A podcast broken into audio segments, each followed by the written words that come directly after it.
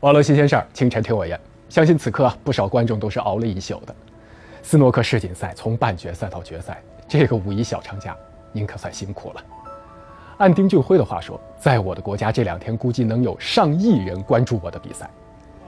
我负责解说的同事江毅也感慨，这是有史以来最疯狂的收视数据。这几天啊，只要丁俊晖出场，体育频道毫无疑问都以超出第二名几倍的收视率登顶。捎带脚，我平时爱玩的一款手机台球游戏，这几天在线的人数呢都暴涨了。我的同事们正在紧张赶制决赛的赛况，在这儿，咱们先抛开这场决赛，还记得一个月前斯诺克是什么模样吗？四月三号，中国公开赛正在进行，之前两天就有媒体报道的标题是：斯诺克中国赛冷飕飕，本土球员无缘八强，观众寥寥。作为领军人物的丁俊晖，在资格赛阶段就被淘汰。那时他职业生涯第一次跌出世界前十六位。一个月后，在他历史性闯进世锦赛决赛的那天，我另一位同事台球专项记者刘威在朋友圈里说：“如果丁俊晖是一只股票，你永远抓不住他的买卖点。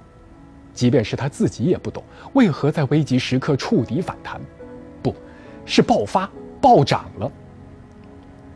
短短一个多月。”多少人开始爱上斯诺克，又有多少人重新回到了绿色的屏幕前呢？我们如果简单的把丁俊晖和中国斯诺克运动划等号，有些片面，对其他选手也不公平。但是毋庸置疑，他就是风向标。无数人就是因为他零五年中国赛战胜台球皇帝亨德利夺冠，才开始成为了球迷。那两年，横空出世的小辉志得意满。不到二十岁就年收入过千万，还和杨振宁、章子怡一起捧起了零六年影响世界华人大奖。也是从那时开始，街边的球房越来越多，越来越高大上了。曾经有外地的球迷飞来北京，吃住和球票花掉了他两个月的工资，但他也愿意，就为了多看两场中国赛。最火的时候，在中国。一个赛季有五站大型排名赛，四站 APTC 巡回赛，比英国本土都多。从国际台联到欧洲媒体，都寄希望于中国来拯救斯诺克运动。而今年，中国赛受到冷遇，这两年中国赛事也在缩水，伴随着起起伏伏的，那都是丁俊晖在世界大赛上的状态起伏啊。去年他连续六次一轮游，很多人叫他“丁一轮”。这个刺耳的绰号，他零七年就听过了。那年，就在他拿到影响世界华人大奖之后，四战排名赛首轮出局。但是，他已经不是当年在决赛里被打哭，让奥沙利文来安慰的小男孩了。他说：“赢了，大家一片叫好；输了，全盘否定。这几年我已经习惯了。”电视里的他，一直在演戏，当然是打引号的演戏。他表示。有时候处理高难度球的时候，自己紧张到缺氧，快晕倒了，但必须控制住自己的动作和表情，不能让对手看出我的慌乱。场外看淡荣辱，场内成为一名控制者，控制球，控制对手，也要控制自己。抛开胜负，年近三十的丁俊晖，正努力修炼成为一名真正的斯诺克大师。这次世锦赛的八轮比赛。丁俊晖在给电视前一群特殊的观众上课，这群学生如今还默默无闻，但他们有着统一的目标，成为丁俊晖。这也正是我台纪录频道去年播出的系列纪录片的片名。里面有一位主人公叫严炳涛，算是同龄人里的佼佼者。就在节目播出之后，去年十一月，第一次去英国比赛的这位零零后爆冷战胜了肖恩·墨菲，这在当地引起了轰动。BBC 以“墨菲被中国十五岁在校生击败”作为标题进行了报道。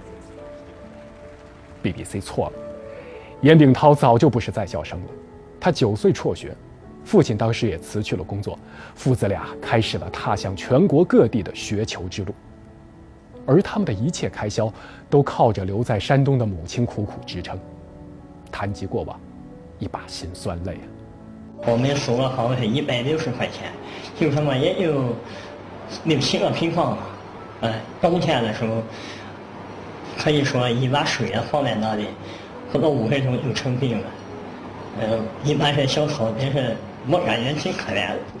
过去这几年的全国青少年比赛，一百多位参赛选手中，超过百分之九十的孩子都辍学在家，一心打球。对于这些家庭的选择，我们旁观人可能觉得是在赌博，赌孩子最终能出人头地。杨嘉欣今年十二岁。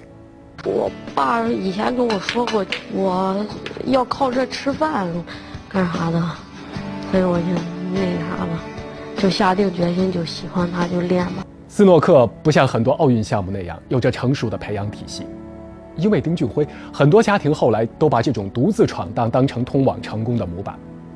可别说去英国，就算在国内，一年也得有十万以上的花费。这就是成为丁俊晖之前。挡在无数工薪家庭面前的一堵墙。借着新一轮斯诺克的东风，是不是有可能改变呢？要想让这项运动一直火热下去，而不是随着丁俊晖的表现而起起伏伏，就需要搭建完备的培养体系。无数拿起球杆的青少年正迫切的需要为他们量身打造的训练平台和比赛平台。因为丁俊晖，中国成了斯诺克的拯救者。下一步。我们要占领。